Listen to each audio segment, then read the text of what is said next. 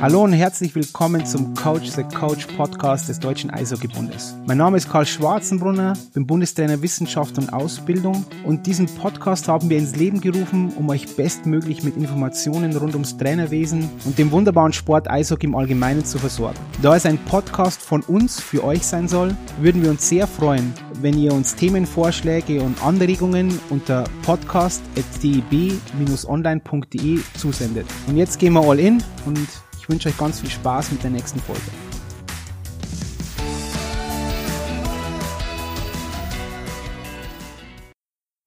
Dann herzlich willkommen zu einer neuen Folge des Coach the Coach Podcast des Deutschen Eishockeybundes. Heute ist wieder ein Gast, der eigentlich kein Gast ist, sondern Colin, du bist ja eigentlich kein Gast, sondern du bist Inventar eigentlich mehr oder weniger, schon beim DEB Coach the Coach Podcast. Und da du natürlich jetzt auch Vollzeit beim Deutschen Eishockey bist, ist das beim Deutschen Eishockeybund. Beim Deutschen Eishockey schon immer Vollzeit, genau, im, im Herzen. Genau, Im Herzen schon immer. Ähm, heiße ich dich natürlich willkommen, Colin. Ähm, heute wollen wir sprechen über die Traineraus-, Weiter- und Fortbildung, so ein bisschen reflektieren 2023. Heute, wir sind ja jetzt im schönen Düsseldorf gerade, eigentlich beim C-Trainer-Kurs, bei unserem letzten C-Trainer-Kurs dieses Jahr. Wir haben noch ein paar Fortbildungen vor uns. Wir haben jetzt knapp zehn Fortbildungen haben wir schon hinter uns. Wir haben noch ein paar vor uns, ein paar virtuelle, dann Deutschland Cup etc. Aber trotzdem finde ich es jetzt eine gute Zeit, um ein bisschen Resümee zu ziehen, was bei der Trainerausweit- und Fortbildung 2023 gut war, wo wir noch Potenzial sehen und so weiter und dann ein bisschen einen Ausblick geben für 2024. Colin, erstmal, geht's dir gerade gut? Du bist ja gerade frisch vom Eis runtergekommen, alles okay bei dir? Ja, läuft soweit, äh, soweit ganz gut. Äh, Modul 1, vielleicht hört es der eine oder andere noch, bin ich dem, dem Wetter und der, der Kälte der Düsseldorfer Eisfläche etwas erlegen. Aber ansonsten haben wir jetzt zwei Module gut rumgebracht, hat Spaß gemacht, viel Freude gemacht. Freude hat es gemacht. Freude, genau. ganz genau. Und insofern geht es mir gut. Okay, sehr schön. Das freut mich, weil wenn es dir gut geht, weiß der immer, Colin geht es auch mir gut. Colin, erste. Wie gesagt, wir haben jetzt C-Trainer-Ausbildungen hinter uns, B-Trainer-Ausbildungen, A-Trainer-Ausbildungen dieses Jahr. Wie ist deine Meinung? Wie war's? Einfach mal ganz plakativ, wie waren die Ausbildungen dieses Jahr für dich? Ich glaube schon, dass wir ähm, da mit ja, Zufriedenheit ist ein großes Wort, aber dass wir da schon positiv auf die Ausbildung, die wir dieses Jahr hatten, zurückblicken können, sowohl von den Inhalten her als auch von den Teilnehmern. Ich denke, dass auch da sich eine positive Entwicklung unserer Sportart in unserem Land auch widerspiegelt, dass wir dem Rechnung tragen, dass wir es, glaube ich, nochmal wieder mehr geschafft haben, auch am Zahn der Zeit unsere Ausbildung zu orientieren, sowohl inhaltlich als auch strukturell. Und insofern denke ich, es ist nicht so schlecht gelaufen. Da bin ich auch, auch bei dir. Wir haben jetzt C, B und A auch noch ein bisschen struktureller, nennen wir es mal so, plakativ aufeinander aufgebaut.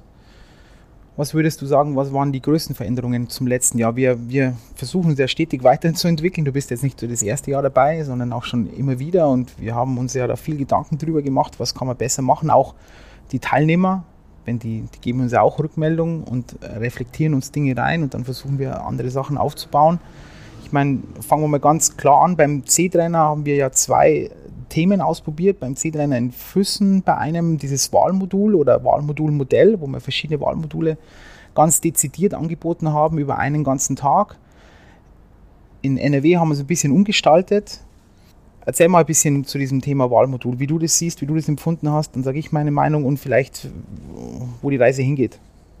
Ja, vielleicht zuerst nochmal, warum wir überhaupt äh, darüber nachgedacht haben, das zu tun, beziehungsweise es dann auch in die Tat umgesetzt haben, war ja einfach, um dem Rechnung zu tragen, dass man von der Trainerscheinstruktur, so wie, sie, wie wir sie im Moment haben, der C-Schein ja für unglaublich viele Altersklassen berechtigt und wir waren ja die letzten Jahre sehr technisch und, und sehr nachwuchslastig auch unterwegs und trotzdem haben wir immer wieder Trainer, die sagen, hey, ich trainiere hier eine U20 oder vielleicht auch in einer niedrig, niedrigeren Liga eine erste Mannschaft und um dem insgesamt ein bisschen mehr Rechnung zu tragen, haben wir ja dann gesagt, hey, wir bieten Wahlmodule an, wo sich dann jeder auch wiederfinden kann mit Einschränkungen. weil das Wahlmodul Laufschule ja zum Beispiel für die Learn-to-Play-Teilnehmer verpflichtend war. Ganz genau. Und insofern hat es für mich absolut Sinn gemacht. Wir hatten ja, äh, also wie gesagt, das Laufschulwahlmodul, dann hatten wir das Wahlmodul Torhütertraining im Mannschaftstraining und das Wahlmodul Taktik, um das eben auch relativ breit abzudecken. Ich glaube, dass es gut angekommen ist. Ich glaube, dass sich da auch die Teilnehmer abgeholt gefühlt haben. Inwiefern wir jetzt bei der Struktur bleiben, werden wir dann, denke ich, jetzt in naher Zukunft entscheiden und auch nochmal überlegen, weil wir jetzt äh, ähnlich von den Themenverfahren sind in Düsseldorf beim C-Trainer in NRW. Außer der Tatsache, dass wir es halt nicht als Wahlmodul hatten. Korrekt, genau. Aber die, die Themengestaltung mit, mit leichten Abzügen war trotzdem gleich. Und von den Themen würde ich auch, das kann ich jetzt schon sagen, definitiv dabei bleiben. Das hat sich aus meiner Sicht bewährt und hat auch Sinn gemacht. Ja. Und inwiefern wir das weiter jetzt zur Wahl stellen, das müssen wir mal dann noch diskutieren. Genau, ich denke, ein Thema wird noch sein, inwieweit wir das Thema Athletik im Nachwuchsbereich auch im Learn to Play noch ein bisschen mehr einbringen, weil das war jetzt schon unser Thema im Learn to Play im ersten Modul. Hatten wir jetzt keine Athletik, auch bewusst, weil wir eben uns für diese Wahlmodule entschieden haben. Und das ist dann im, ja, im Modul 2, im C-Trainer, ist dann dieser große, großer Block. Ich glaube, das ist vielleicht, wo wir noch ein bisschen fallen könnten würde ich jetzt mal sagen. Auch von der Rückmeldung von den Teilnehmern her, die dann immer wieder auch diese Dinge natürlich anfragen, weil als Learn-to-Play-Trainer, wenn ich in der U9, U11 tätig bin, ja, Athletik absolut schon eine Rolle spielt, eine große Rolle sogar. Ja. Deswegen, das ist vielleicht irgendwas, wo wir ein bisschen fallen. Dann B-Trainer dieses Jahr, denke ich, der war gut, auch von den, von den ganzen von den Inhalten her, auch was wir zurückgespiegelt haben von den Teilnehmern, würdest du das auch so sehen, Colin? Würde ich definitiv so sehen. Ich meine, das Witzige ist, dass wir ja auch so ein kleines bisschen aus der Not geboren umstellen mussten, weil wir eben dann auch für ein gesamtes Modul kein Eis zur Verfügung hatten, wo wir uns dann eben auch noch für, für einen höheren Anteil an, an ja, überfachlichen, überfachlichen genau, an, an überfachlichen Bereichen entschieden haben. Und das hat aus meiner Sicht auch da Sinn gemacht. Ist, äh, glaube ich, so wie du es ja jetzt auch gesagt hast, gut angekommen. Und passt zu den Inhalten, die aus unserer Sicht einfach zu diesem Schein gehören und sind in dem Aufbau, den wir ja auch angestrebt haben, der Inhalte über CBA-Schein auch dann, glaube ich, sinnvoll gewesen. Und dann A-Trainer. Da bin ich jetzt gespannt auf deine Meinung schlussendlich. Also auch wieder, wir haben es ja auch ein bisschen gespiegelt bekommen.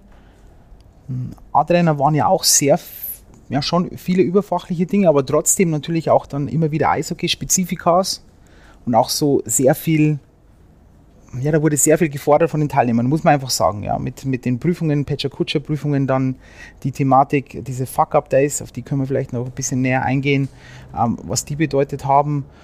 Ähm, ja, auch noch dieses Thema Rhetorik dann natürlich. Also da waren, wurde schon viel gefordert von den, von den ähm, Jungs und Mädels. Wie war da dein Eindruck? Was hast du beim A-Trainer? Prinzipiell, ja, prinzipiell war der Eindruck äh, ähnlich positiv.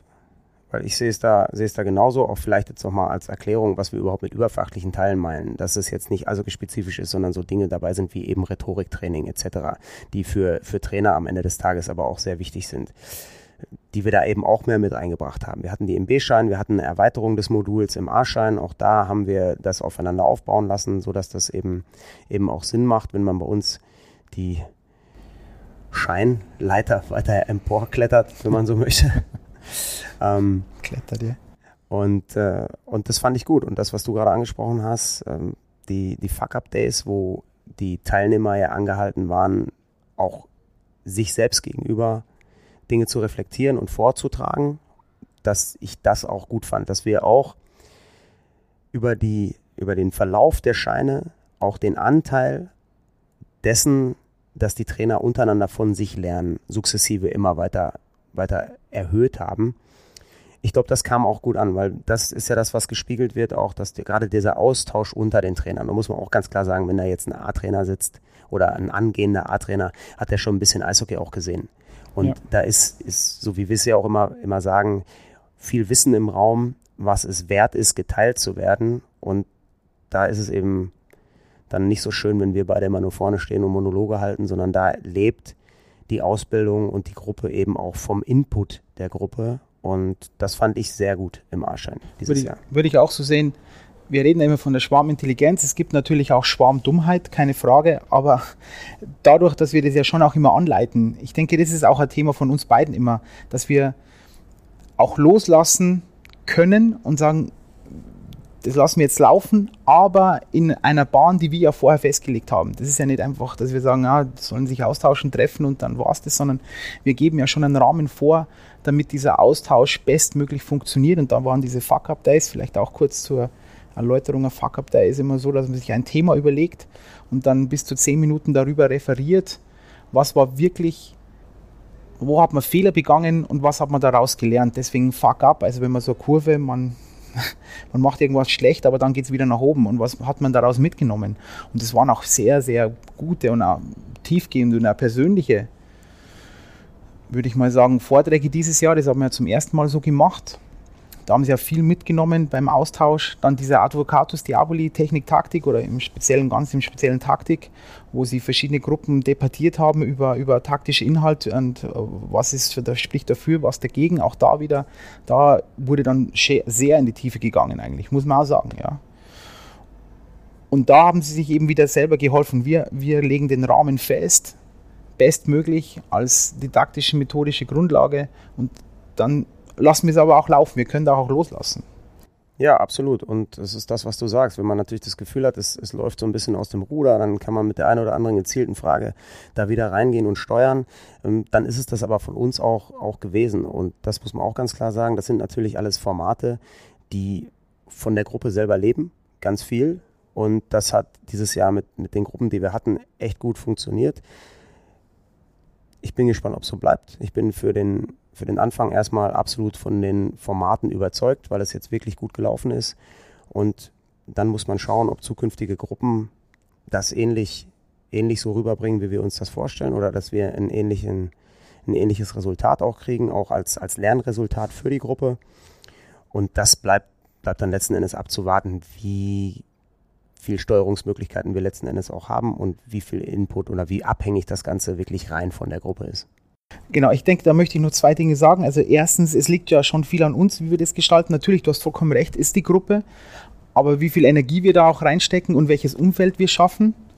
Ich möchte sagen, wenn wir was gut gemacht haben dieses Jahr, aus meiner Sicht, mein, da, mal schauen, was dann, wenn sich Teilnehmer dieses Jahr an dem Podcast anhören, was die dann, vielleicht haben die dann andere Meinungen, wobei sie geben uns ja ständig ähm, Rückmeldungen ist es so, dass wir ein Umfeld schaffen, wo solche Dinge auch möglich sind, ja, wo wir sie auch freilaufen lassen. Ich finde das ein bisschen wie, was wir immer sagen, wie auch ein Trainer agieren soll, ja, nicht immer nur bam, bam, bam auf die Spieler einreden und dass es kein Machtverlust ist, wenn man sich auch manchmal zum Glück nimmt und, und einen Rahmen setzt, sondern eigentlich ein Machtgewinn in Anführungszeichen und man diese, ja, bleiben wir nochmal bei dem Begriff, Begriff Schwarmintelligenz, diese auch nutzt. Und ich denke, das können wir, das haben wir relativ gut gemacht dieses Jahr, finde ich.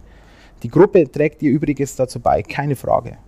Es geht immer mal besser, mal schlechter, aber dieses, diese, dieses Feld zu bestellen, in Anführungszeichen, dass es überhaupt funktionieren kann, ich denke, das war ganz gut dieses Jahr, aus meiner Sicht. Ja, zumal für uns ja auch wichtig ist, eine entsprechende Atmosphäre auch zu schaffen, jetzt nicht nur den, den Rahmen zu bilden für die verschiedenen Formate, sondern ich glaube, dass es uns auch gut gelungen ist, dieses Jahr Vertrauen innerhalb den, der Gruppen zu erzeugen. Dass diese, weil du hast jetzt gerade auch über persönliche Themen bei zum Beispiel den Fuck Up Days gesprochen, ja. dass man sich da eben auch zugetraut hat, sich da zu öffnen. Und das fand ich, dass das unglaublich viel wert ist, weil ich glaube, dass wir als Sportart eben auch dann wachsen, wenn wir ein Vertrauen auch zwischen den Trainern erzeugen, wenn wir wegkommen von Geheimniskrämerei, äh, die es natürlich in, in gewissen High-End-Bereichen, was System etc. angeht, sicherlich noch gibt, aber dass man trotzdem offen agiert, Erfahrung austauscht, sich gegenseitig besser macht, ähm, auch aus der Praxis immer wieder Dinge einbringt, aus denen andere lernen können. Ich finde, das muss in Zukunft eine unserer Stärken werden, innerhalb der Trainerschaft an sich in unserem Land.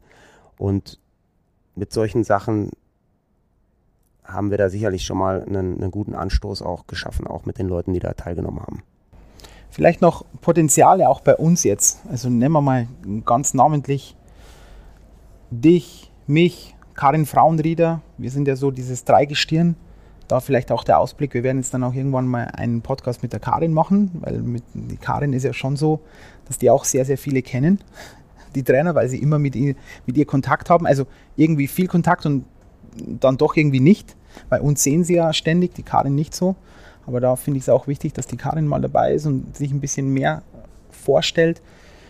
Ich finde, administrativ haben wir noch besonders ein paar Dinge, ich, die können wir schon besser machen. Zum Beispiel äh, das Thematik, das wir haben, wie werden wir effektiver bei der, bei der Prüfungskorrektur, weil wir haben ja einfach viele Prüfungen zu korrigieren. Wie, wie machen wir das ein bisschen? Ich glaube, das ist ein Potenzial, das wir schon noch haben und da, wo wir noch was heben können, auch von unserer Seite. Dann dieses, das ist auch so, Colin, beim virtuelle Tage. Wir haben ja virtuelle Tage. Und da war beim, beim A-Trainer jetzt bei den letzten virtuellen Tagen die Rückmeldung, ja, das ist Thema, wir haben ja auch über Psychologie der Führung gesprochen, das war ein großes E-Learning-Modul, das sie vorher beackert haben und dann mit unserem Sportpsychologen, mit Dr. Tom Kosak, haben wir das und mit mir, da haben wir das dann durchgearbeitet nochmal mit den Teilnehmern, aber virtuell. Und dann war immer so, da waren die dann auch gespalten.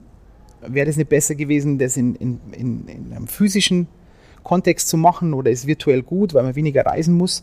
Und da bin ich mir immer noch unschlüssig, inwieweit wir, was ist das Verhältnis virtuell zu äh, wirklich Präsenzveranstaltungen? Ja, ich glaube gerade was das angeht, da ja auch da eine gewisse Vorbereitung von war, zumindest eine, eine passive Vorbereitung, indem man sich das, das anhören sollte ja, und anschauen. Ja. Ähm, dass man da natürlich auch ein bisschen gucken muss, inwiefern wird es dann zu viel. Weil wenn wir jetzt gerade an das, an das Modul 2 denken, ähm, die Fuck-Up-Days vorbereiten. Dann hatten wir vorher die Pecha-Kutscher-Vorträge. Da sind ja schon einige Dinge, die da auch schon im Vorfeld jetzt für einen A-Trainer zu machen sind, vorzubereiten sind. Und ich glaube, das, das ist dann auch so ein Thema, wo man irgendwo auch gewissen äußeren Umständen Rechnung tragen muss, dass man das vielleicht dann eben doch ein bisschen streckt. Und die Möglichkeit hat man verhältnismäßig charmant natürlich mit, mit virtuellen Tagen. Macht es mehr Spaß von Angesicht zu Angesicht, weil man natürlich dann auch vielleicht besser diskutieren kann, etc. Da bin ich sicher. Ich glaube, dass es auch schon cooler wäre, aber macht es Sinn oder ist es dann okay, wenn es jetzt nicht 100% ist, aber dafür eben, wie du angesprochen hast, weniger Reisestrapazen, ja auch weniger Hotelübernachtungen ja, etc. Kosten, ne? Das ist ein ja, finanzieller Faktor. Das ist auch Faktum. Ich bin da immer hin und her gerissen. Auf, auf der einen Seite ist es immer Perfektion oder müssen wir auch mit, wie ich ja immer sage, ums Optimum gehen? Und das Optimum ist vielleicht auch manchmal eben diese äh, Reisekosten zu minimieren und auch, weil lassen wir uns auch ehrlich, Füssen ist nicht der Nabel der Welt. Das ist auch die harte, harte Wahrheit, ja. Da, wo wir in unserem Bundesstützpunkt, wo wir die Ausbildungen abhalten, ja, da muss man schon mal ein oder zwei Stündchen fahren. Vielleicht ein bisschen mehr, bis man dort ist. Und deswegen ist das schon auch ein Thema. Ich weiß nicht, wovon du sprichst. Nein, du weißt, also es, wird, es, wird, mir immer so verkauft, als wäre ich in fünf Minuten da. Maximal sieben. Aber da muss der Verkehr schon, schon schlecht sein, ja. Ja, weil wenn man mal da ist, ist ja Füßen mörderisch, muss man sagen. Also richtig gut. Ja, Aber man muss erst hinkommen. So ist es. Wir haben ja schon das ein oder andere Mal auch über das Thema äh, diskutiert und es ist so. Auch wir haben jetzt gerade auch schon kurz auch die Gruppendynamik innerhalb der Gruppen gesprochen, eben A-Schein, B-Schein, C-Schein. Das ist natürlich da leicht. Ne? Es ist alles fußläufig. Man kann sich in der Trainergruppe abends mal schnell verabreden, mal irgendwo hinsetzen. In so einer Großstadt ist es schon schwieriger, wenn man da theoretisch mit öffentlichen Verkehrsmitteln eine Stunde auseinander wohnt, weil der eine hat das Hotel da, der andere hat das Hotel da. Das passiert dir da halt nicht. Und ich glaube, dass das schon auch einen guten Effekt hat auf die auf die Gruppe selber und eben auch auf das, was wir angesprochen haben, dass man lernt, sich zu vertrauen, dass man näher zusammenwächst. Insofern ist das trotz der vielleicht mangelnden Zentralität des Ortes sicherlich ganz gut. Jetzt vielleicht die, um das, um das nächste Kapitel aufzumachen. Colin, jetzt haben wir ja wieder viele Trainer und Trainerinnen gesehen dieses Jahr. Wo, wo, wo denkst du, können wir noch Potenziale heben? Auch bei den Trainern. Hm. Wie, wie soll ich das beschreiben? Wir haben da natürlich immer viele Charaktere etc., aber auch die Trainingsarbeit. Auch unter dem Aspekt, dass du ja auch zu vielen Vereinen, besonders Fünf-Sterne-Vereine natürlich, in der DL-Vereine auch hinfährst. Wo siehst du noch Potenzial? Was können wir noch heben? Wo müssen wir noch hin? Also zuerst glaube ich, dass wir aus meinem Gefühl raus auch jedes Jahr offenere Leute da haben, also mehr, mehr Leute, die auch offen sind für verschiedene Dinge, die wir vermitteln wollen, die jetzt nicht so super oldschool sind, wie zum Beispiel ein athletenzentriertes Trainersystem beziehungsweise Trainerphilosophie, was uns ja sehr wichtig ist, dass wir da immer mehr Leute in den Trainerlehrgängen haben, die das sehr begrüßen, die sich damit identifizieren können, die da offen für sind und auch willens sind, damit zu arbeiten. Das finde ich erstmal absolut hervorragend. Trotzdem sind es halt immer noch nicht alle. Ich glaube, da ist eben noch Potenzial, muss man auch ganz klar sagen. Und dann, glaube ich, haben wir definitiv auch noch Potenzial. Wir haben auch schon mal darüber gesprochen, auch die Trainer, die eben nicht in Fünf-Sterne-Vereinen unterwegs sind, noch irgendwie weiter zu begleiten und auch da, da zu stärken, weil die harte Realität ist eben auch, dass wir natürlich versuchen, diese Trainer hier schon in eine gewisse Richtung zu bringen, auch von ihrer Idee und ihrer Philosophie als Trainer, dass sie aber natürlich draußen dann oft auch auf sich allein gestellt sind und immer noch leider zu oft mit Leuten konfrontiert sind, die das eben völlig anders sehen und sich da als junger Trainer zu behaupten und durchzusetzen. Da wäre es schon gut, wenn wir noch andere Hebel hätten, da noch unterstützender tätig zu sein. Das werde ich sofort unterschreiben. Ich möchte da auch, wenn wir das nächste Kapitel dann auch, wo wir Potenziale bei Vereinen, Vereinsverantwortlichen, da müssen wir auch noch ein bisschen ansetzen aus meiner Sicht. Das ist auch, auch so etwas der Ausblick 2024. Mm. Ich denke auch, dass man, wo ich immer wieder einen Unterschied merke, und da bin ich jetzt gespannt auf deinen Eindruck, ist der Unterschied zwischen Fortbildungen und Trainerausbildungen. Der ist für mich absolut Eklatant vielleicht auch nur Gefühl, weil wir natürlich in den Trainerausbildungen viel länger zusammen sind, auch über mehrere Tage. Und Fortbildungen ist immer nur so ein, nur ein kurzer Einblick, so ein Schlüssellochblick auf die Trainer, so über zwei Tage. Aber da denke ich, bei den Fortbildungen, das ist auch elementar, dass wir, die sind wichtig, dass sie auch die Fortbildungen bei uns machen. Also im, im, im Eishockey ich finde, überfachliche Fortbildungen haben schon ihre Berechtigung manchmal und Sinn, aber besonders wenn man, wenn man schon länger im System ist oder länger nicht mehr in einer, einer spezifischen Eishockey-Fortbildung war, dann ist das, finde ich, schon sehr, sehr wichtig, weil da, da sehe ich noch ganz viel Potenzial. Die Trainer, die schon lange aus den Ausbildungen raus sind, immer wieder abzuholen und sagen, hey, hinterfragt euch mal äh, XYZ, es hat sich was verändert, weil es hat sich auch was verändert. In der Spielweise, äh, wie wir mit einem wie wir auftreten können, mit einem gewissen Selbstbewusstsein auch natürlich. Und aber auch, wo, wo wir auch wissen, was international gefragt ist, ja, an was müssen sie arbeiten mit den Spielern.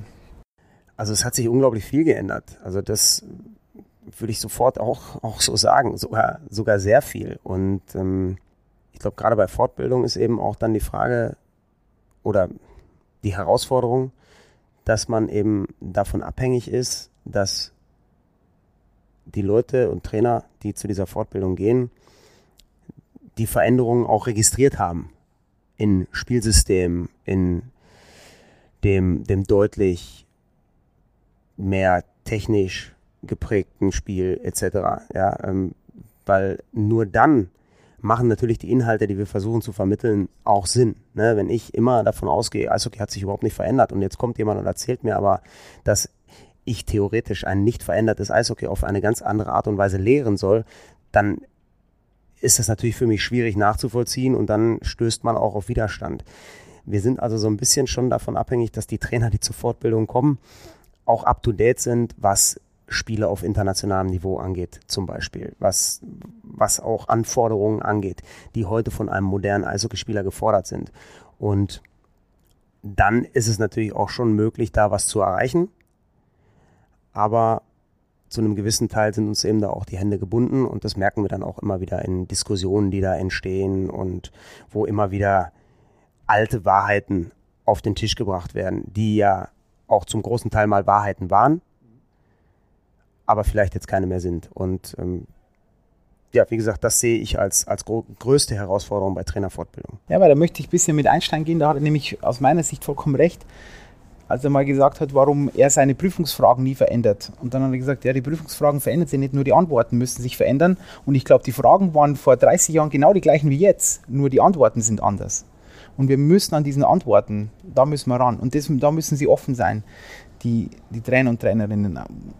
Und zum Teil sind sie das auch. Manchmal glaube ich auch, das ist, da bin ich vielleicht auch etwas zu ungeduldig in dem Bereich, weil wir kriegen ja oft auch die Rückmeldung, dass dann ein paar Wochen später oder vielleicht auch Monate später, dass dann die Saat schon aufgegangen ist. Aber in diesen zwei Tagen hat man sich halt noch ein bisschen gewehrt dagegen, in Anführungszeichen. Und wir, wir reden ja nicht von, von absoluten Wahrheiten, die haben wir ja nicht. Wir haben keine absoluten Wahrheiten, aber wir haben Denkanstöße.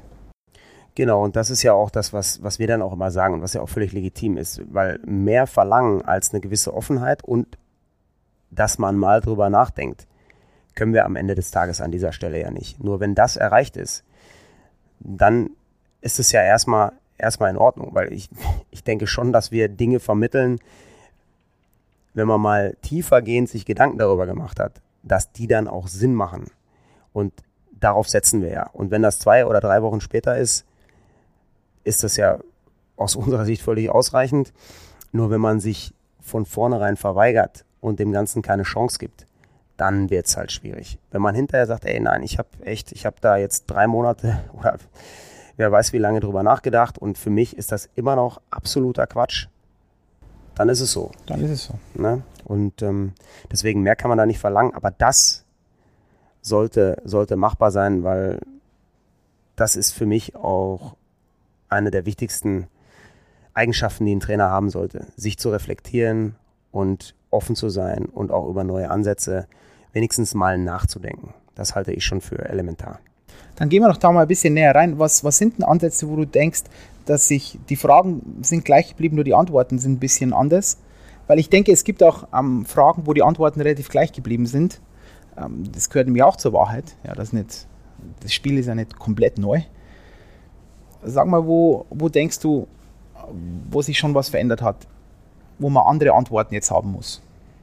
Ja, ich glaube, das ist das Thema Technikerwerb, die Art und Weise des Technikerwerbs, auch ähm, jetzt, sage ich mal, maßgeschneidert auf die gesellschaftlichen Anforderungen, die wir hier zu bewältigen haben, äh, infrastrukturelle Dinge, also alles, was direkt mit unserer, mit unserer Eishockey-Gesellschaft auch zu tun hat, dass wir da andere Antworten haben jetzt mittlerweile, was aus unserer Sicht ein optimaler Technikerwerb ist, Richtung Kontextinterferenz, sage ich jetzt mal, das von vielen als sehr komplizierte Wort bezeichnete äh, Trainingssystem, was wir jetzt auch proklamieren, wo du sicherlich gleich nochmal genauer drauf eingehen wirst, aber auch ein paralleler Ausbildungsstrang auch im Technikerwerb, weg von nur Wiederholungen, nur Reifenlaufen, zu ähm, schon früh auch Spielszenarien unter Druck entwerfen, Übungsszenarien unter Druck entwerfen, dass wir eben, nachdem wir jetzt über die letzten Jahre schon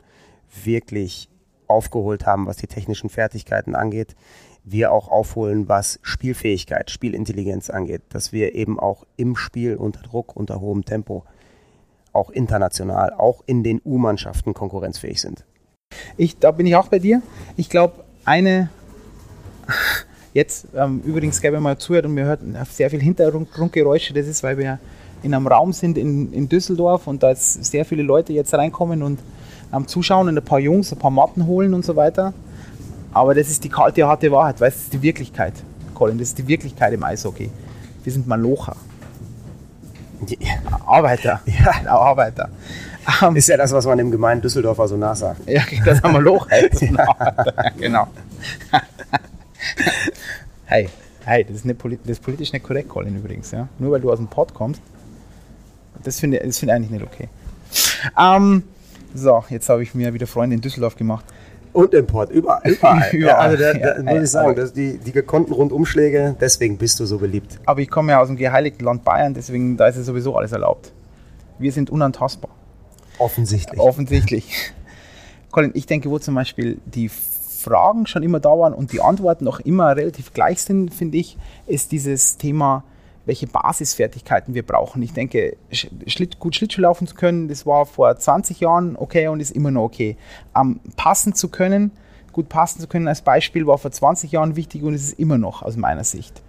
Äh, und vielleicht auch wieder den Fokus darauf zu legen, dass das wichtige Fertigkeiten sind. Vielleicht vergessen wir das auch manchmal, weil ein bisschen habe ich das Gefühl, bin gespannt, wie du das siehst, dass wir denken, dass bestimmte Basissachen nicht sexy genug sind, sondern dass wir immer dann das noch sexier machen wollen, in Anführungszeichen, anstatt mal zu sagen, ja, diese Fertigkeit passen ist wichtig und an der muss ich arbeiten. Und eben dann mit neuen Methoden, nennen wir es mal Kontextinterferenz als eine, das gibt da andere Möglichkeiten auch, aber das ist eine Möglichkeit, das zu tun, die bestmöglich zu erwerben, aber einfach auch einen Fokus darauf lege, dass das wichtig ist. Ja? Und, oder würdest du dann widersprechen, dass die Antworten da hier relativ gleich geblieben sind?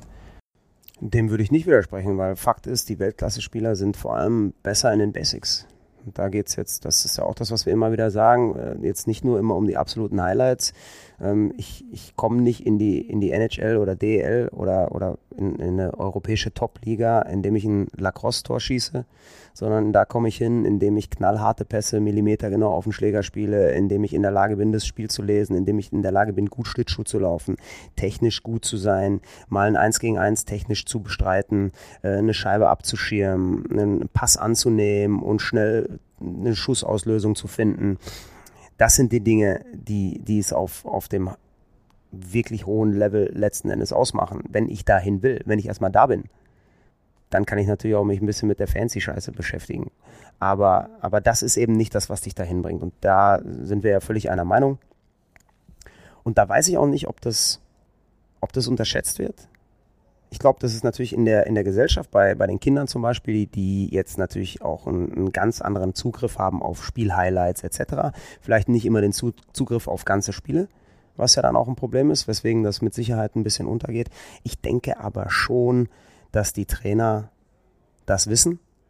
Ich glaube nur, dass wir da auch dran müssen, dass die Trainer auch eben dann das noch expliziter einfordern müssen in den Trainingseinheiten und eben auch eine, eine noch höhere Qualität einfordern sollten und sich nicht mit Dingen zufrieden geben, die jetzt im Moment vielleicht reichen, um in der U13-Liga äh, oben mitzuspielen, sondern sich da mehr auch noch internationalen Standards anzunähern und die erreichen zu wollen. Ich glaube, da haben wir, haben wir noch Arbeit, obwohl die Antwort die gleiche geblieben ist. Wir können aber mit neuen Methoden da sicherlich behilflich sein, wenn Trainer das umsetzen, da auch besser noch auf, auf internationale Standards zu kommen.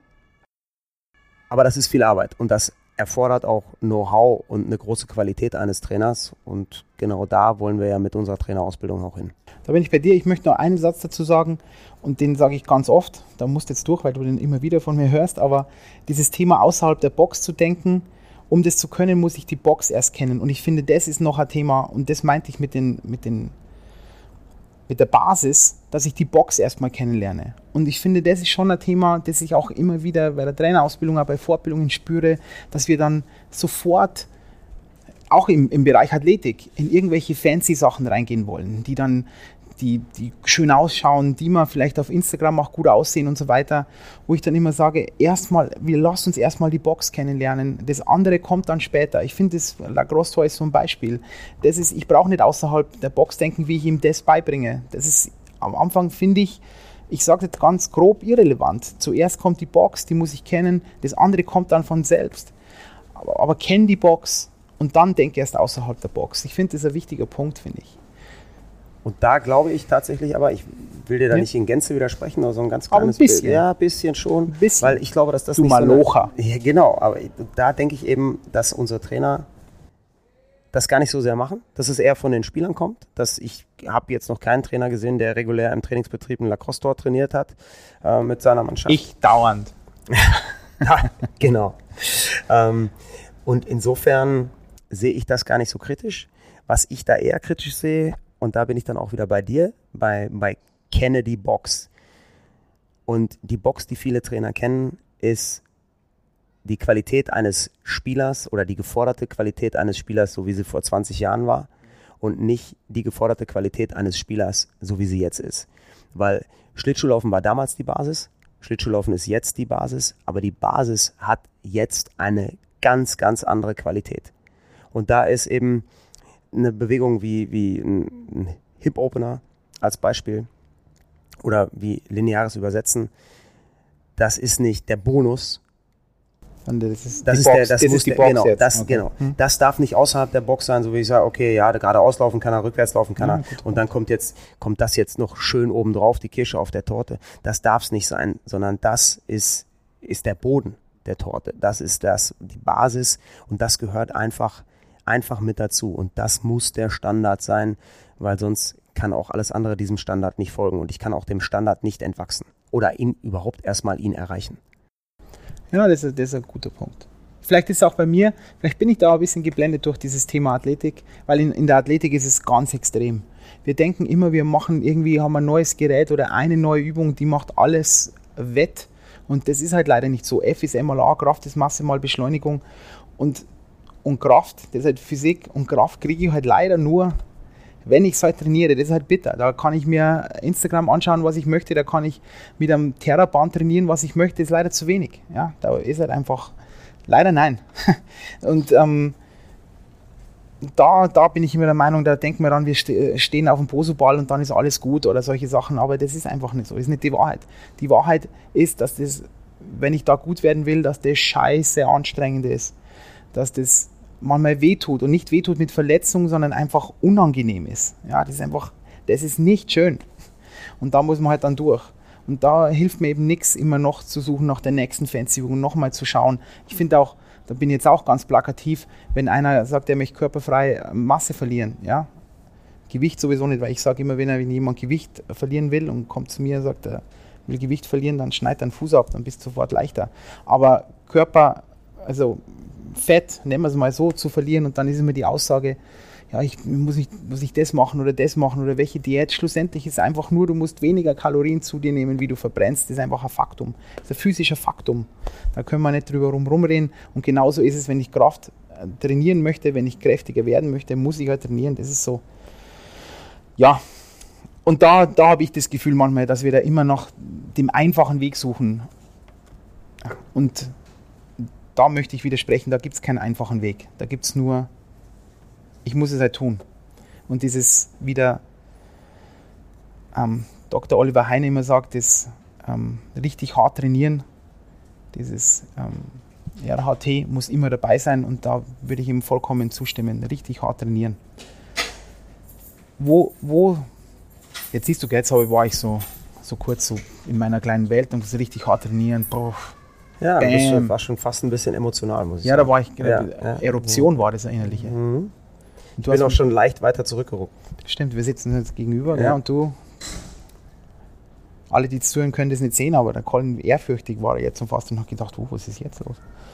Ich bin ja eher nordisch, also ich bin ja eher dann eigentlich kein südländisches Temperament, sondern nordisches, bin so ruhig und jetzt bin ich erup ja, also eruptiert praktisch. Ist das das Wort? Weiß ich gar nicht. Egal. So, ähm, wo sehen wir das Potenzial bei den, bei den Vereinen? Weil das ist ja auch so eine Leitfrage, an der wir uns heute entlang hangeln wollen, weil auch Ausblick 2024, da denke ich, da müssen wir auch ansetzen, nächstes Jahr noch mehr mit Vereinsverantwortlichen zu sprechen, auch dort Fortbildungen, Ausbildungen anzubieten für diese Zielgruppe. Da bin ich felsenfest davon überzeugt, weil, und du warst ja auch lange als, als Head Coach beschäftigt, auch im Nachwuchs, man ist abhängig von denen.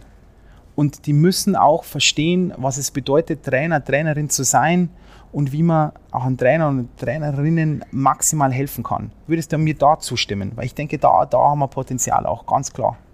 Ja, da könnte ich dir nicht mehr zustimmen. Ich glaube, dass das ganz, ganz viele äh, Probleme schon in sich birgt, dass da eben auch eher nochmal so ein, so ein ich sage jetzt mal ein bisschen böse formuliert, ein antiquiertes Denken auch noch, auch noch ist, was, was nicht up-to-date ist.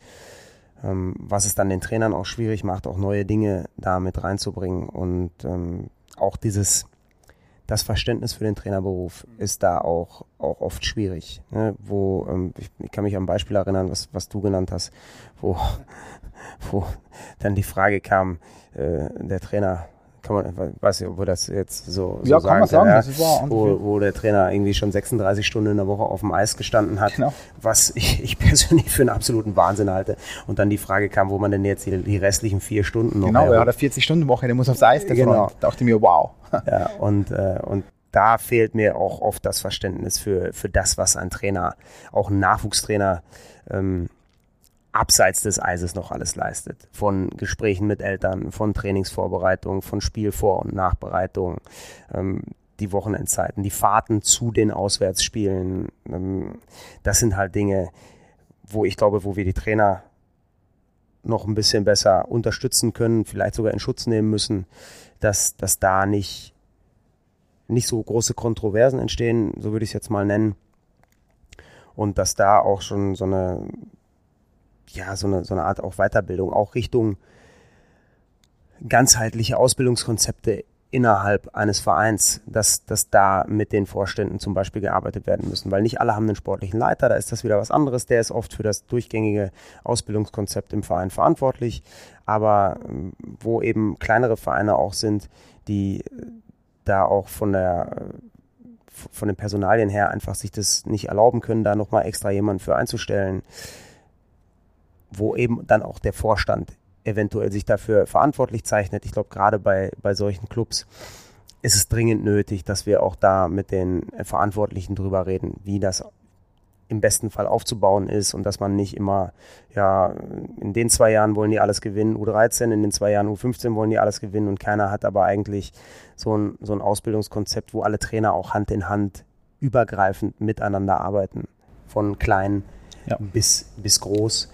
Und ähm, ja, du hast es als Potenzial bezeichnet. Ich denke, das ist da groß. Denke ich auch. Das Potenzial müssen wir heben. Auch diese, diese ganze Thematik, ja, wie soll ich es ausdrücken? Also, was du beschrieben hast, das Gefühl für Trainer, dann eben, wie die Entwicklung in einem Verein sein kann, dann auch untereinander der Austausch, auch unter Vereinsverantwortlichen, weil es ja auch kein leichter Job, muss man auch ganz oft sagen, ganz oft auch ehrenamtlich. Und da äh, denke ich, da kann man ihnen auf alle Fälle diesen Vereinsverantwortlichen noch sehr viel helfen, damit sie Zusammenhänge besser verstehen, auch sich untereinander besser vernetzen. Ich glaube auch, dass das nur ein Thema ist in, in Deutschland. Und dieses Potenzial, dass wir eigentlich sehr klein sind, das vergisst man immer wieder. Wir sind ja ein sehr kleine, kleiner, schlagkräftiger Verband. Ich sage ja auch immer ganz plakativ, wir sind ja alle der DEB, sind wir auch, wir sind alle der Deutsche Eishockey oder der Deutsche Eishockeybund oder das Deutsche Eishockey. Und diese Vernetzungen auch immer äh, weiter zu nutzen, da denke ich, da gibt es noch viel zu heben. Ja, bei diesem Thema Vereinen. Genau, auch dass da, dass da Synergien entstehen, entstehen können. Ich wüsste jetzt zum Beispiel nicht, warum nicht zwei Nachwuchsvereine, die eng beieinander liegen, auch geografisch, sich zum Beispiel einen Techniktrainer teilen könnten. Mhm. Ja, also dass sie zusammen sich eine, eine, volle Stelle teilen, der dann auch, auch für die technische Verantwortung in beiden Vereinen äh, technische Entwicklung in, in beiden Vereinen verantwortlich ist. Und das sind halt alles so, so Gedankenspiele oder so Dinge, mit denen man sich einfach auch mal offen auseinandersetzen sollte. Wenn man dann für sich entscheidet, nee, es kommt für uns nicht in Frage, dann ist das so. Ist auch okay.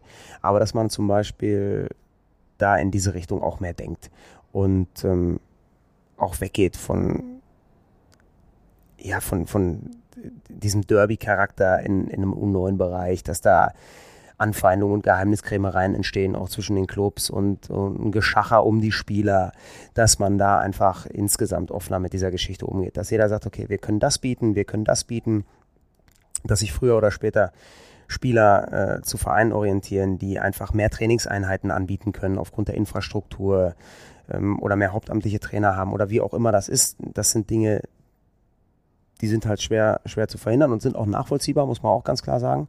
Ja, wenn ich was erreichen will und ich bin in einem Verein, wo ich zweimal die Woche Training habe und kann zu einem Verein wechseln, wo ich viermal die Woche Training habe, dann hat es nichts damit zu tun, dass ich irgendwie böse auf jemanden bin oder mit dem Trainer nicht mehr klarkomme, sondern das sind einfach, einfach harte Fakten, denen ich mich dann beugen muss und dann muss man das eben auch dann akzeptieren und dann auch loslassen und sagen, ey, wenn mein Spieler die Möglichkeit hat, diesen Schritt zu gehen, dann habe ich ja wohl offensichtlich irgendwas richtig gemacht. Und das sind halt einfach Dinge, auch die Wertschätzung dieser, dieser Sachen, die Wertschätzung von, von Trainern im, in unteren Jahrgangsstufen auch noch zu stärken. Ich glaube, das ist auch ganz wichtig, weil ohne jetzt unseren U20-Trainern zu nahe treten zu wollen, aber wir haben das jetzt auch schon oft thematisiert, wenn der U13-Trainer nicht gut ist, der U11-Trainer nicht gut, der U15-Trainer vielleicht auch nicht gut, ähm, dann wird es halt für einen U20-Trainer unglaublich schwer, mit dem Material zu arbeiten, was dann zu ihm nach oben kommt. Und das ist sicherlich auch ja, ein, ein Mindset, mit dem man mal noch mal mehr nach außen gehen sollte, um auch da die Lobby eben dieser Trainer U9, U11, U13 weiter zu stärken, weil das sind mit unsere wichtigsten Trainer. Wobei, da möchte ich noch einmal einhaken, weil das sagt der Ernst Höfner oft und da finde ich, hat er sehr, sehr, sehr viel Wahres dran, dass wir und da sind auch wieder die Vereinsverantwortlichen, aber natürlich auch die Trainer, die wir ausbilden und Trainerinnen äh, verantwortlich dafür, dass wir mit diesem schwarzen Peter-Spiel aufhören müssen. Dass immer sagt, der U11-Trainer sagt dann, der U9-Trainer hat nicht gut gearbeitet, der U13, der U11, der U15, der U13, der U17, der U15 und der U20-Trainer sagt, alle haben nicht gut gearbeitet.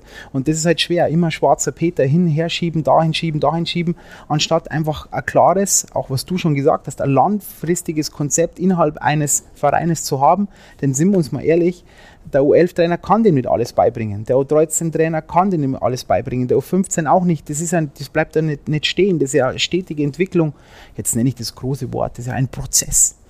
Und, und ich glaube, das ist auch wichtig zu verstehen, dass wir dieses Aufhören, dieses schwarze Peter hin und her Schieberei. Ja, absolut. Ja, es, ist, es, es ist, wie es ist. Trotzdem ist es ja so, wenn im unteren Bereich nicht gut gearbeitet wird, je älter die Spieler werden, desto weniger ist dann da auch irgendwo noch rauszuholen, weil die Zeit wird natürlich weniger, ist auch ganz klar.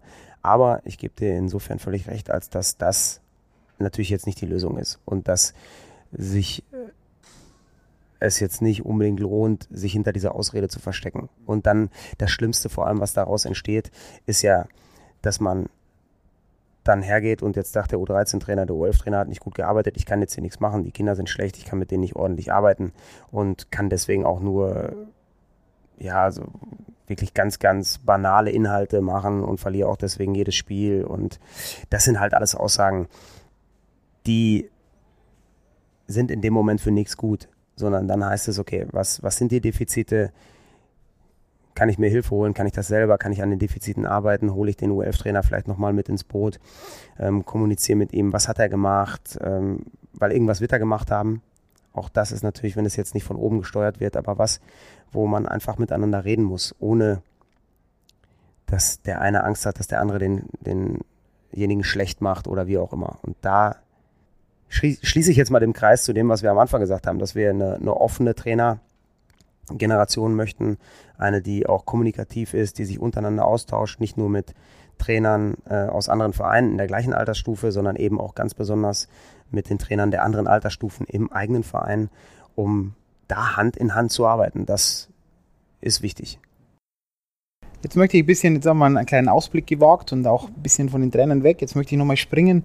Dieses Jahr hatten wir auch wieder zum zweiten Mal diese Fortbildung für für Technik-Taktik-Trainer, die sich speziell im Bereich Torwarttraining weiterbilden wollten, die ist wieder sehr gut angenommen worden und auch sehr gut reflektiert. Ich denke, das ist auch, wo wir festhalten ähm, werden, Athletikvorbildung war, ist eigentlich, das ist so Standard, dass die immer sehr gut besucht ist. Vom Sterne-Fortbildung, dann Techniktrainer-Ausbildung auch immer wichtig. Ich finde, die, fand die war auch richtig gut dieses Jahr aus meiner, aus meiner Wahrnehmung. Dann reine Torwarttrainer-Ausbildung auch solche Sachen. Ich glaube auch diese Spezialgebiete, da werden wir immer besser und besser und besser und auch wichtig, dass wir dort ausbilden. Ähm, ich habe noch ein, ein, eine Problematik, die ich ansprechen möchte und das ist jetzt vielleicht auch ketzerisch, aber ich bin der Meinung, wir bilden auch jetzt viele Trainer und Trainerinnen aus, auch Spezialtrainer.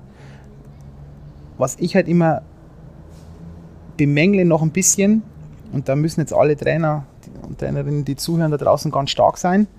Ich habe halt immer das Gefühl, dass wir manchmal noch nicht immer all in gehen wollen. Ja, diese, diese, auch, dass wir diese Einstellung haben, vielleicht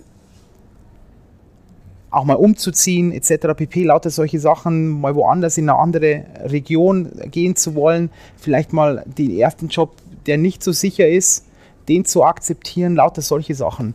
Weiß nicht, wie, wie ist da dein Gefühl? Vielleicht ist es nur meins und ich bin jetzt, ich mache jetzt da einen riesen Fass auf, Aber das ist ein Gefühl, das ich immer wieder bekomme, auch von Vereinsverantwortlichen oder von sportlichen Leitern, die mit mir sprechen, die dann sagen, hey, wir haben jetzt gut ausgebildete Trainer, wir würden denen auch Jobs geben, aber dann kommt immer gleich sofort, hm, der, der, der Vertrag ist nicht lang genug oder ich möchte nicht umziehen, etc. pp. Also ich kann mich da an dieser Stelle natürlich nur auf Aussagen auch, auch Dritter verlassen. Ich meine, du spiegelst mir das ja so wieder, dass das auch, auch immer wieder gesagt wird. Wenn das so ist, dann ist das mit Sicherheit ein Problem, weil es uns nur gelingen wird, auch die Position deutscher Trainer weiter zu stärken, wenn sie dann auch gewillt sind, dieses Risiko einzugehen.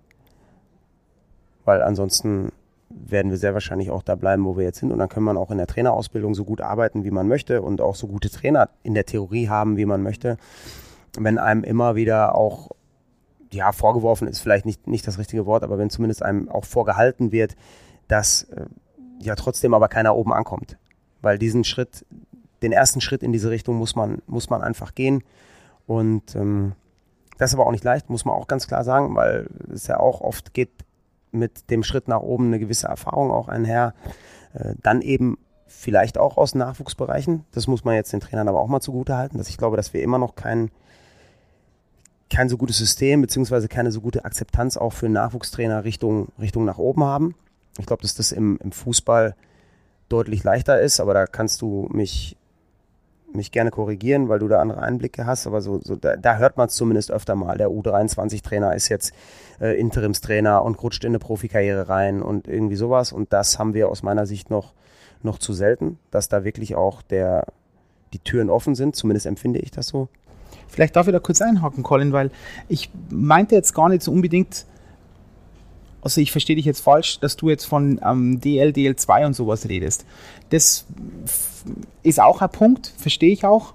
Und da möchte ich nur einen Nebensatz sagen, das möchte ich gar nicht länger ausführen. Nur wenn man mal anschaut, weil es immer heißt, ja, wer kommt dann oben an, von den Trainern, die in der DL beschäftigt sind und DL2, von denen, die in Deutschland ihre Trainerausbildung gemacht haben, dann wird es sehr schnell sein, dass das der, der überwältigende Mehrheit ist, die, das, die bei uns die Trainerausbildung auch gemacht haben. Also das muss man schon auch sagen finde ich immer wichtig.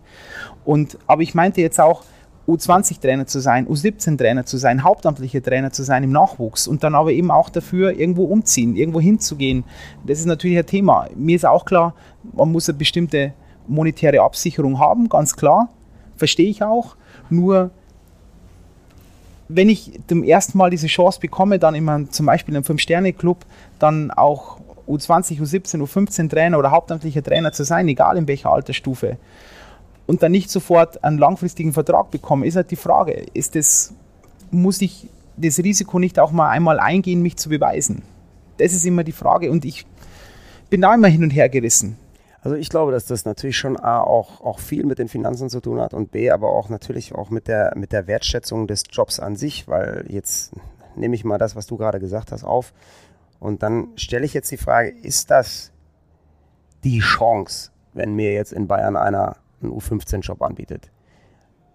Weißt du, was ich meine? Ist das jetzt, ist das jetzt die, die Chance, auf die ich immer gewartet habe, aus dem, aus, dem, aus dem Gedanken, den so ein Trainer jetzt vielleicht hat?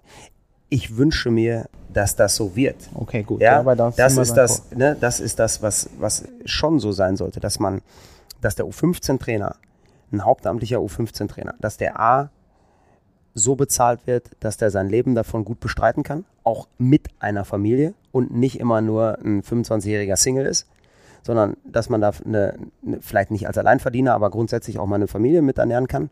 Ähm, ich denke, das muss auf jeden Fall so da sein. Und dann müssen wir, auch, ich denke auch wir beide, immer noch weiter daran arbeiten, dass das ein entsprechendes, entsprechendes Renommee auch bekommt und eine, eine entsprechende Wertschätzung, dass es was wert ist, ein guter bis sehr guter U15-Trainer zu sein. Dass das nicht der Schritt auf der Leiter ist, sondern dass das schon was ist, wo man sagt, ey, weißt du was, wenn ich der beste U15-Trainer Deutschland bin, dann habe ich was gekonnt, dann habe ich, eine, hab ich eine Qualität, dann verdiene ich auch entsprechend. Und wenn wir, wenn wir da sind, dann brauchen wir uns, glaube ich, über das andere gar nicht mehr sehr, so sehr unterhalten, weil dann zieht auch jeder für den Job um. Aber ich glaube, dass wir da was, auch was, was eben die Idee des Ganzen angeht oder das Verständnis des Ganzen, dass wir da noch ein bisschen von entfernt sind. Dass wir da andere Hebel brauchen noch, um da hinzukommen. Ja, okay, dann belassen wir es da mal. Weil ich glaube, da sind wir gar nicht weit voneinander weg, vielleicht ein, zwei Prozent weg. Und wir reden nicht vom U11-Trainer, sondern wir reden jetzt U15. Mhm. Und in meiner, in meiner Welt, in, mein, in, in meinem Utopia, mhm. ist es auch der U11-Trainer, auf den genau dasselbe zutrifft. Dass ich voller Stolz sagen kann, ich bin ein unglaublich guter U11-Trainer. Ja. Ich verdiene da Geld mit, ich mache das hauptamtlich und ich bin einfach gut in dem Job. Und ja, noch, noch Utopia. Nein, aber mal, gutes Utopia. Du, du kennst ja den Spruch, dass jede Landkarte, auf der Utopia nicht verzeichnet ist, ist es ihr das Papier nicht wert, auf der sie gedruckt ist. Also deswegen ist Utopia natürlich schon relevant und ich möchte auch dahin, sage ich auch ganz ehrlich, ich möchte auch dahin. Ich möchte nur eins immer wieder, an, das appelliere ich an die Trainer, ab und zu ist es auch notwendig, Lehrgeld bezahl zu bezahlen. Und Lehrgeld nicht in dem, dass ich irgendwie große Fehler mache, sondern dass ich mal sage, okay, ich muss jetzt auch mal ein Jahr reinbeißen, wenn es schwierig ist. Das ist so. Vielleicht auch monetär nicht so gut ist. Weil es geht euch, das ist dir als Spieler auch nicht anders ergangen, Colin, wenn wir uns ehrlich sind, um das mal so auszusagen, du hast da nicht von Anfang an unglaublich viel Geld verdient. Natürlich später Millionen, aber du weißt auf was ich meine, was ich hinaus möchte. Es, manchmal muss man auch erstmal seine Sporen verdienen, das möchte ich nur sagen. Aber grundsätzlich bin ich bei dir. Die Arbeitsbedingungen müssen bestmöglich sein und das Umfeld. Sind wir wieder, kommen wir wieder zu dem Kreis, zu diesem Potenzial, das man bei den Vereinen heben kann und so weiter, wo es noch weitergeht. Gut, dann äh, noch ein bisschen ein, Rückblick. Wir waren ja dieses Jahr im Coaches Side Live in Michigan. Erzähl mal ein bisschen, was haben wir gemacht bei der Coaches Side Live, bei der Konferenz?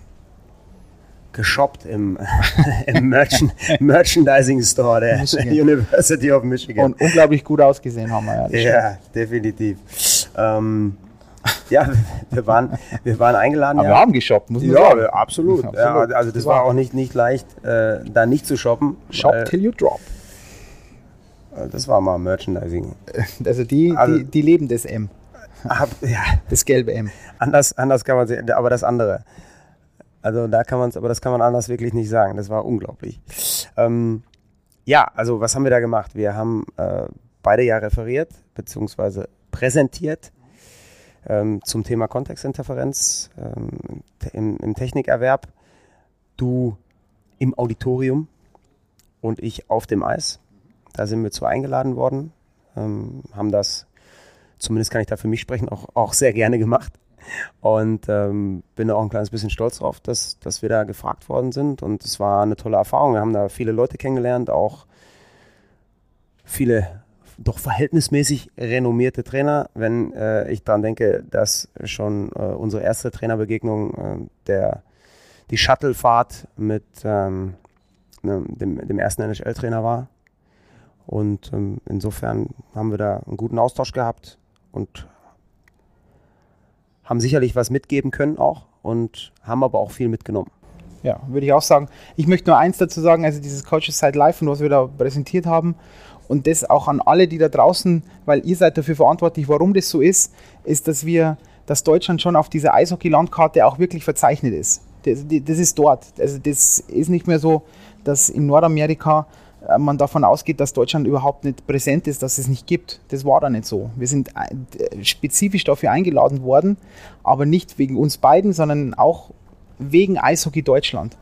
Also da bin ich schon der Meinung, dass alle Trainer und Trainerinnen, die da zuhören da draußen, ihr seid der Grund, warum das so ist. Ich finde auch, das sage ich jetzt auch ganz pathetisch, ihr seid auch der Grund, warum Nationalmannschaften erfolgreich sind. Und dieses dieses auf der, auf der Eishockey-Landkarte zu sein, ist gut. Und jetzt ist halt die Frage, wie wir dort bleiben auf dieser Eishockey-Landkarte und hart daran arbeiten, dass wir eben da nicht wieder runterfallen, dass der Nächste, der die Karten zeichnet, dann noch wieder sagt, hm, ja, war schön, die waren einmal dort, aber das ist, jetzt sind sie wieder weg. Und ich denke, das war meine, meine große Quintessenz von diesen paar Tagen in Michigan. Und wir sind vor dem Vize-Weltmeistertitel eingeladen worden, muss ja, man auch genau. ganz klar sagen. Ne? Korrekt, also das ist korrekt, jetzt nicht, ja.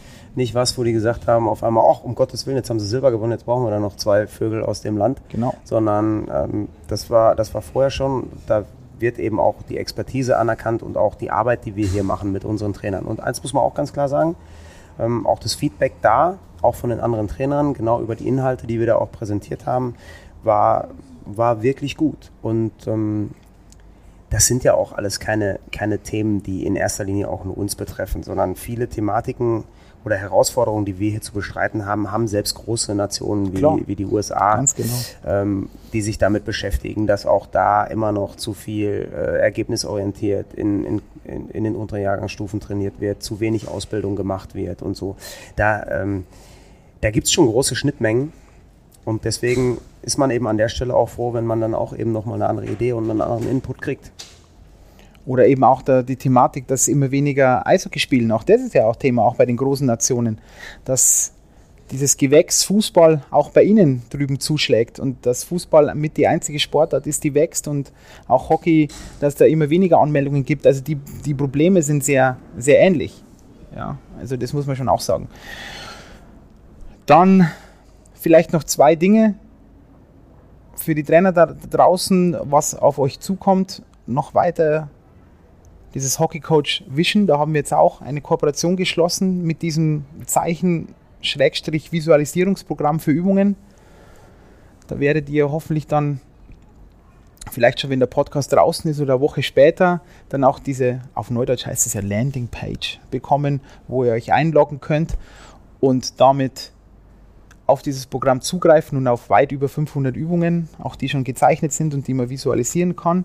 Und dann natürlich unser E-Learning-Modul Kontextinterferenz von der Zeitakademie, wo der Colin natürlich brilliert hat auf dem Eis. Vielleicht kannst du da, was ist die Zeitakademie und was ist unser E-Learning-Modul? Möchtest du da zwei Sätze dazu sagen? Aber nur zwei. Also sonst erzählst, erst, sonst erzählst du immer, wie gut das du warst auf dem Eis und wie deine Videoaufnahmen waren und wie unglaublich gut du aussiehst in Slow Motion und so. Das, das ist dann immer, weiß ich nicht, das ist ein bisschen Bragging, weißt du. Das bisschen. Aber okay, Erzähl. Darf ich, darf ich tatsächlich noch was dazu ja, sagen? Jetzt darf ja, ich, muss mir, jetzt, ich muss mich erstmal erst erholen von, von, von diesem, diesem Blumenstrauß an. Na, weil du jetzt in der Erinnerung, du hast jetzt in Erinnerungen geschwellt, gell? Du hast ja, wie schön, gesehen, das, genau, du hast die Augen geschlossen, hast ja. oh, die ganzen Aufnahmen. Ja, haben wir eigentlich die, die, den Treppenaufgang mit Explosion im Hintergrund haben, das haben sie uns noch nicht geliefert, oder? Tatsächlich ist das Paket heute, habe ich gehört, angekommen mit der Festplatte, wo das drauf ist. Ehrlich? Ja. Okay.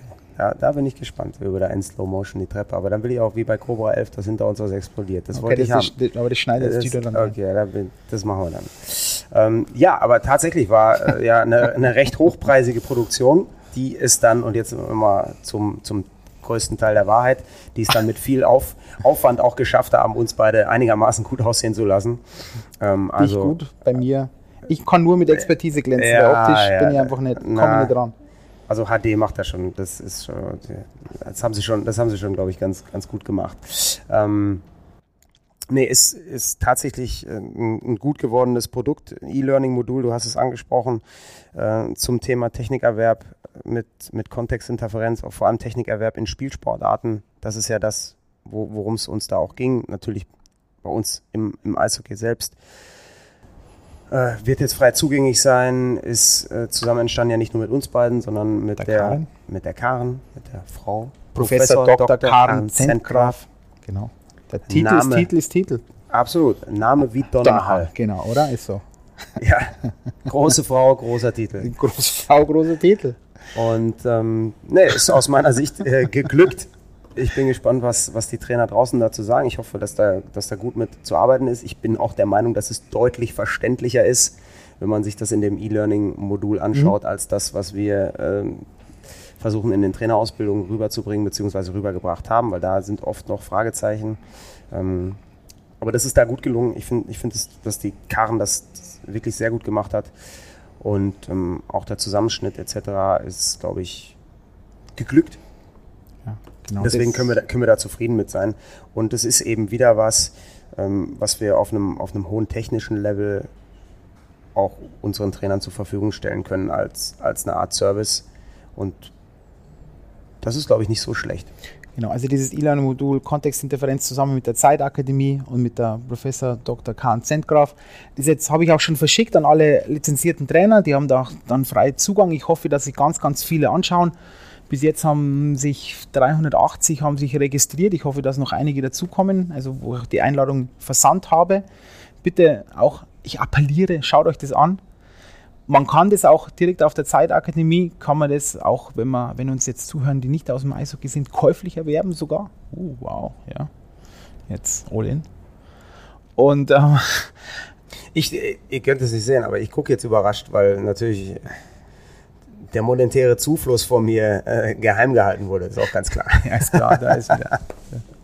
ähm, genau, also das ist auch da, kann man da reinschauen und ich hoffe, dass auch andere Sportarten davon profitieren, weil es ist ja auch so, wir sind ja dann doch, oh, jetzt bin eine, eine, eine, eine, große, eine große Gemeinschaft.